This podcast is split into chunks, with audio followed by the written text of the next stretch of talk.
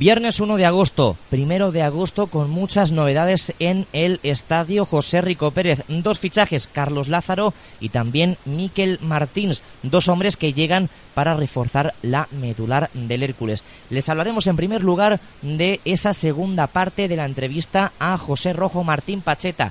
La primera parte la pudieron escuchar el pasado miércoles, está colgada en el iBox de Onda 15 Radio y también la pueden leer en www.zonahercules.com, con lo cual no pueden perdérsela. Además, en el día de hoy vamos con esa segunda parte de las eh, palabras que, en este caso, dedicó eh, Pacheta a Onda 15 Radio, a esta casa. Así que sin más dilación empezamos. Pero les recordamos, no solo hablamos de fútbol, también les hablamos de baloncesto y les hablamos del Lucentum. Empezamos aquí en la Onda Deportes, en Onda 15 Radio.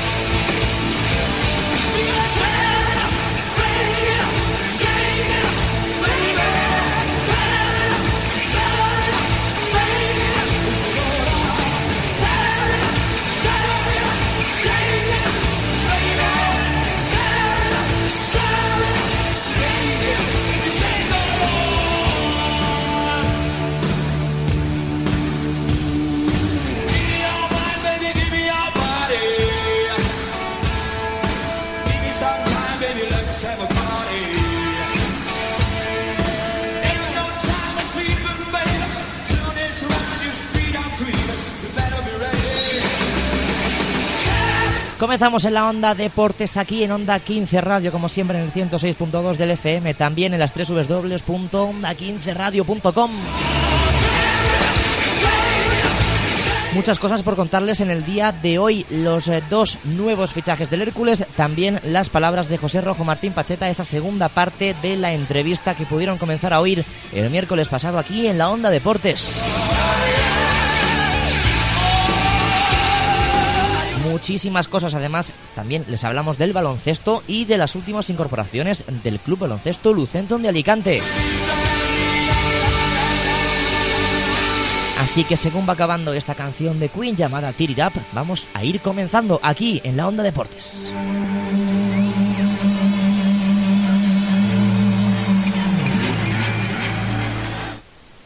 Y lo hacemos en primer lugar escuchando esa segunda parte de la entrevista a José Rojo Martín Pacheta, entrenador del Hércules.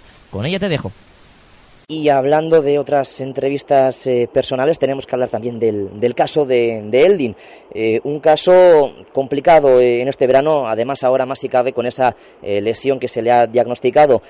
¿Aún confía el míster en poder contar con, con Eldin de cara al próximo curso? No voy a hacer ningún comentario, como no he hecho, ya me habéis visto en cualquier rueda de prensa, no he comentado nada del caso Eldin. Eh, lo único que quiero es que eh, cuanto antes se arregle, mejor. Es lo único que puedo pedir o solicitar o, rogar. Pero el club es el que maneja los tiempos, yo estoy a las órdenes del club y lo único que digo es que cuanto antes se arregle, mejor. Pero el club será el que marque los tiempos y el jugador. Eh, cada uno tenemos que ser consecuentes, como he dicho antes. Se estoy repitiendo lo de antes con las decisiones que tomamos. Nada más. Y ya para terminar con el caso Eldin, pero hablando del, del cuerpo técnico o de lo que debería hacer eh, el jugador o el míster en el caso de que el jugador se quedara, le pregunto, ¿qué debe hacer Eldin en el supuesto de que se quede en el Hércules? Eldin es un buen jugador. Eso lo tenemos claro todos, un buen jugador. Pero, bueno, eh, debe trabajar como trabajan todos. Nada más, no, tiene que hacer nada, nada extraño. Trabajar como trabajan todos. Hay un buen futbolista, pero que en estos momentos pues, no, no, no, no está entrenando con el grupo. Y en el caso de que se marche, supongo que habrá que, buscar un repuesto para su posición, ¿verdad? Es evidente que eh, es claro que la baja de Sui y la baja, en este caso, si sale Eldin, tenemos que traer dos jugadores. Eh, para tener, en principio contaríamos prácticamente hecho con siete para cuatro posiciones ahí arriba.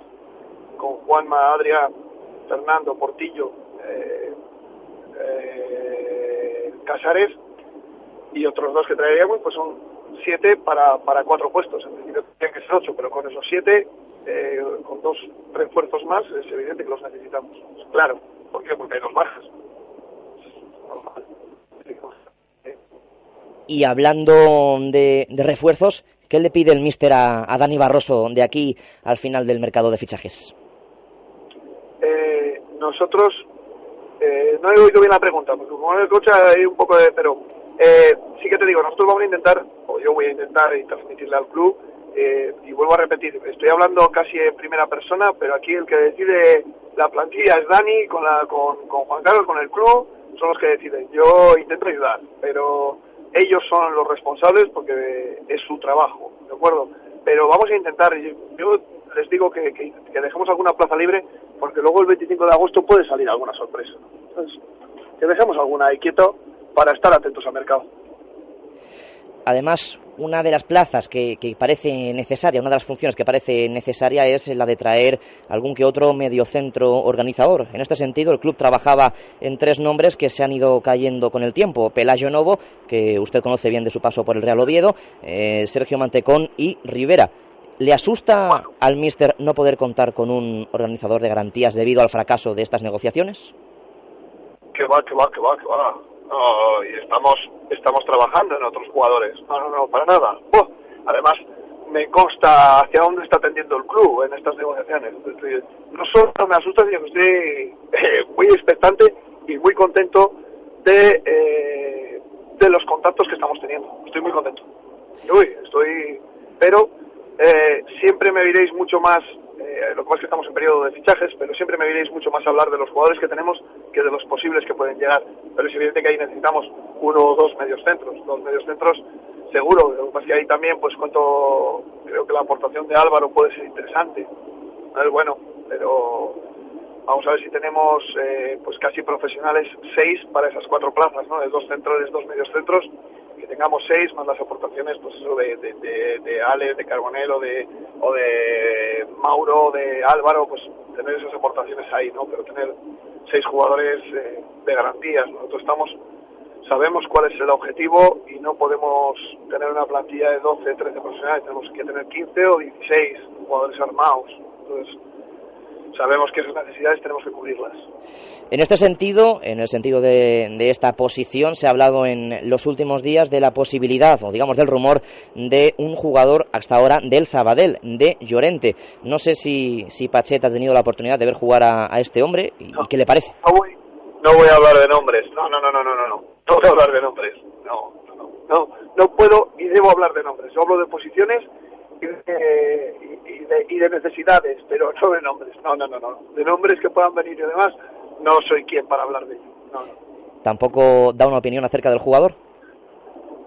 Es un buen futbolista, pero uh, no, no, no quiero hablar de nombres. Sí, sí, lo es. Sí, sí, sé quién es el jugador y lo tengo claro.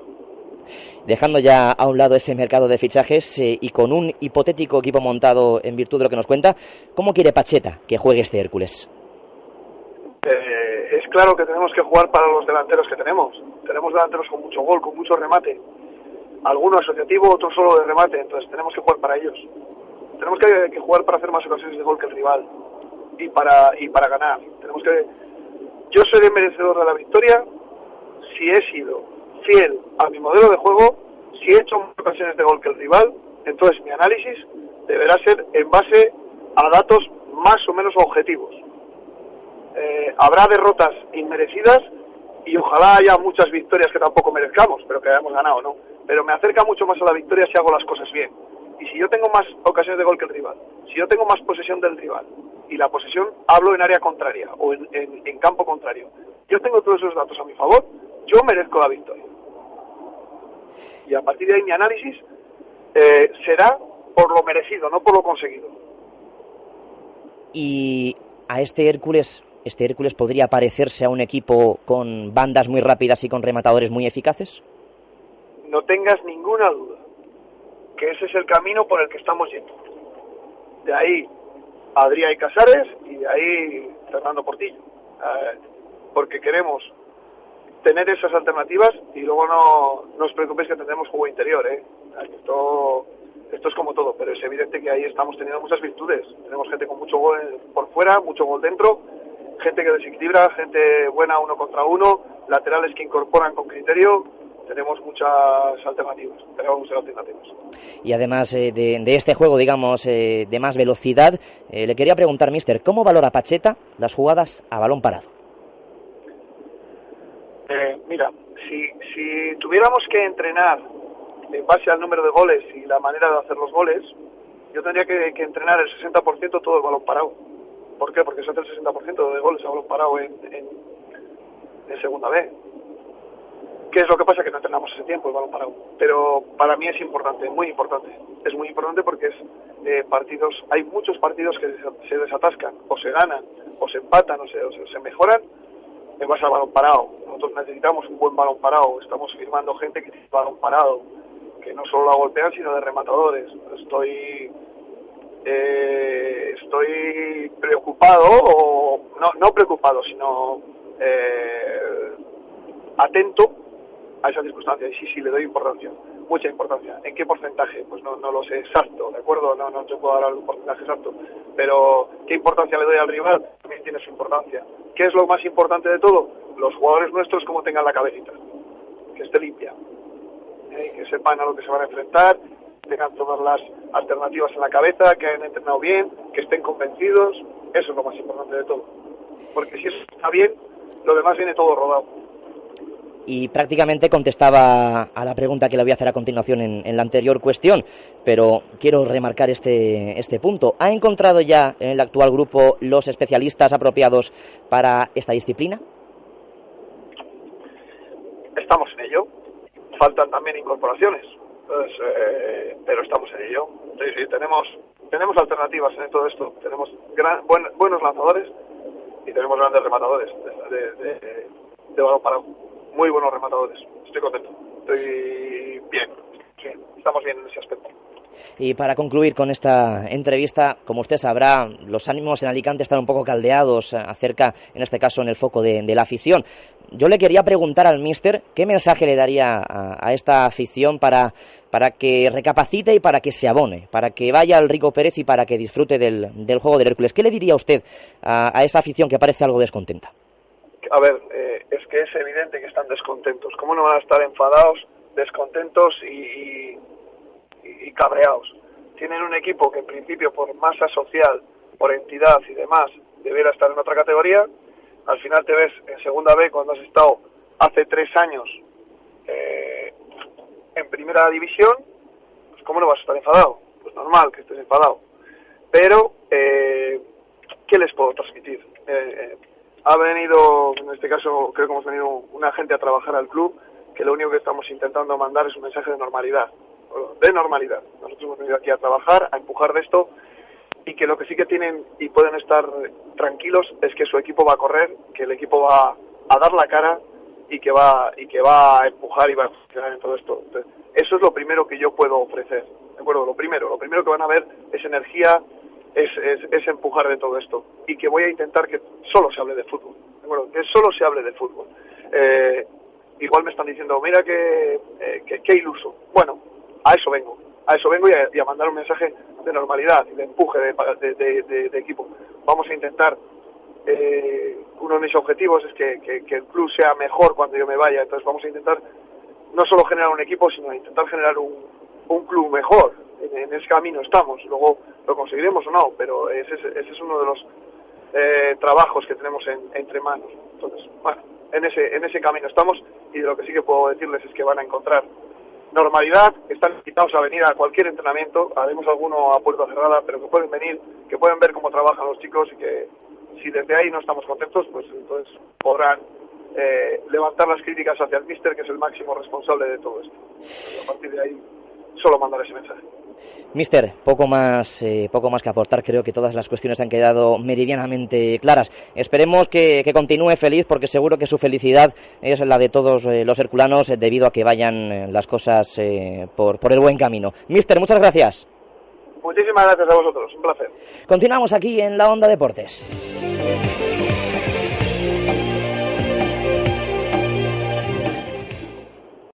Seguimos hablando de la actualidad del Hércules, lo hacemos escuchando y presentándoles al nuevo fichaje del conjunto herculano, a Miquel Martins.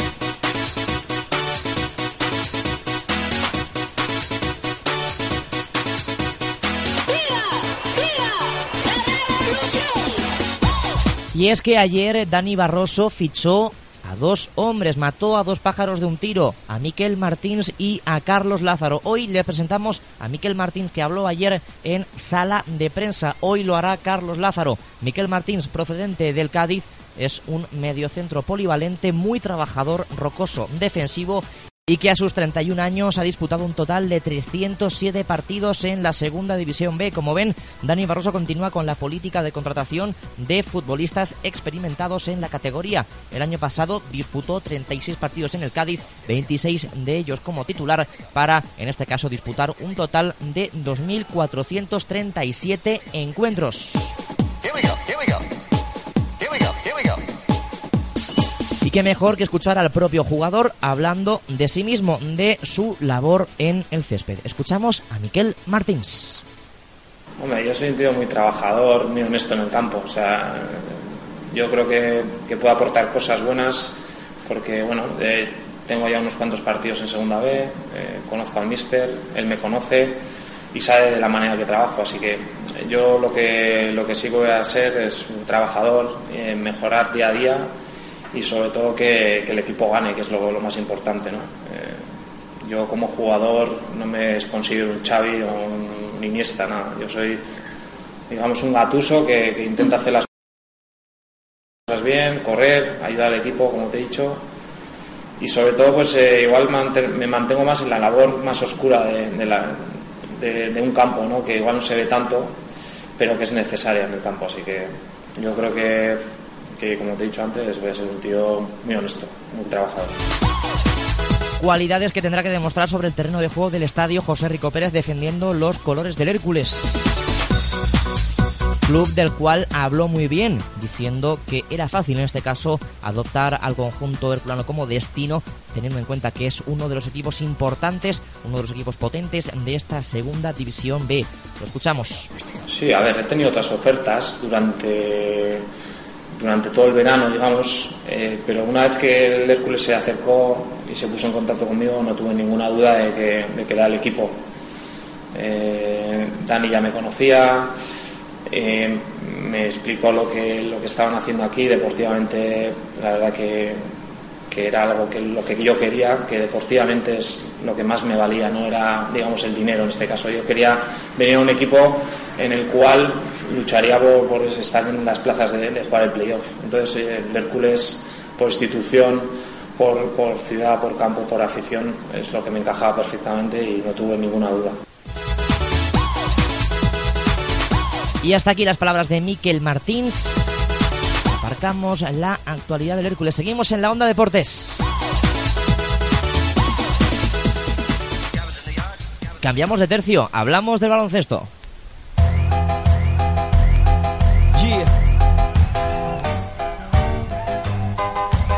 Say Shot City,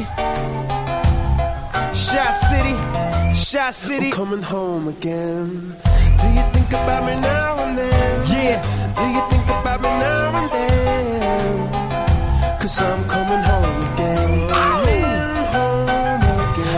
Les hablamos del baloncesto y es que se han producido varios movimientos en la plantilla del Lucentum Baloncesto de Alicante. En este caso les hablamos de la plantilla que competirá la próxima temporada en la Liga EVA. El primer movimiento se lo contamos, de un hombre que conocemos muy bien en esta casa. Les hablamos de Germán Miñarro que abandona el Lucentum de Alicante para dedicarse en cuerpo y alma a continuar, en este caso, su formación académica.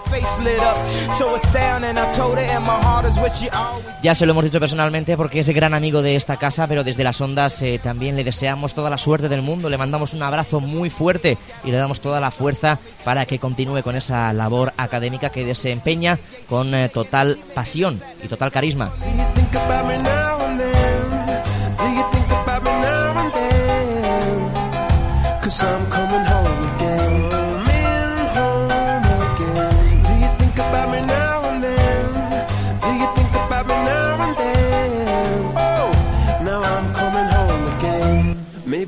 Hay más movimientos en esta plantilla para Liga EVA del Club Baloncesto Luciano de Alicante. Les hablamos del primer fichaje, de uno de esos eh, primeros fichajes para esta plantilla. Les hablamos de José Carlos Valls, procedente del Club Baloncesto Guardamar, que la pasada temporada jugó en Primera Nacional. Un hombre ya formado en la cantera del Lucentum, tanto en cadetes como en infantiles. También en este caso disputó algún que otro campeonato de España, con lo cual conoce bien la casa, conoce bien la institución y bueno, en este caso conoce a la gente que forma el Lucento de Alicante.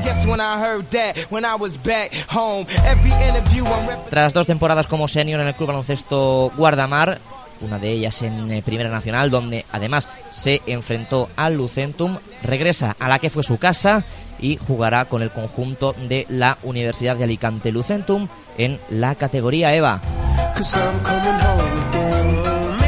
Y de este jugador natural de Ibi pasamos a otro natural de Sax, Andrés Ortín, hermano de Miki Ortín, como saben, que formará parte del Junior del Lucentum, ficha también por el conjunto lucentino para también disputar el campeonato de la Liga EVA con el Universidad de Alicante Lucentum.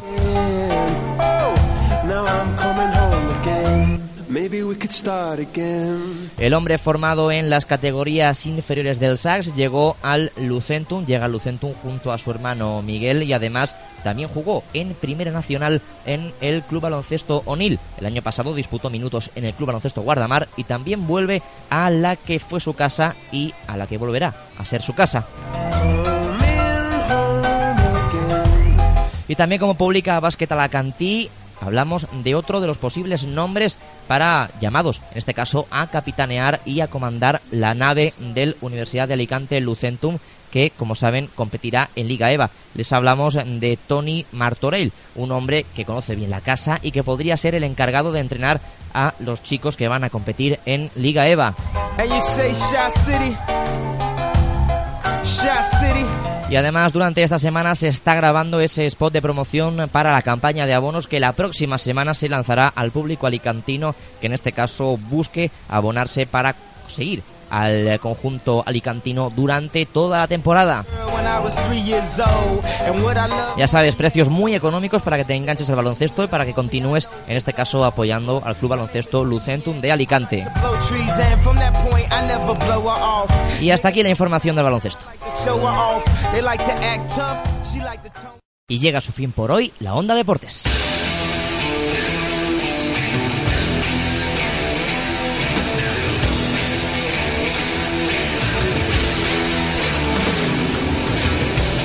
Nos despedimos por hoy, día 1 de agosto. Ya les emplazamos para el próximo lunes.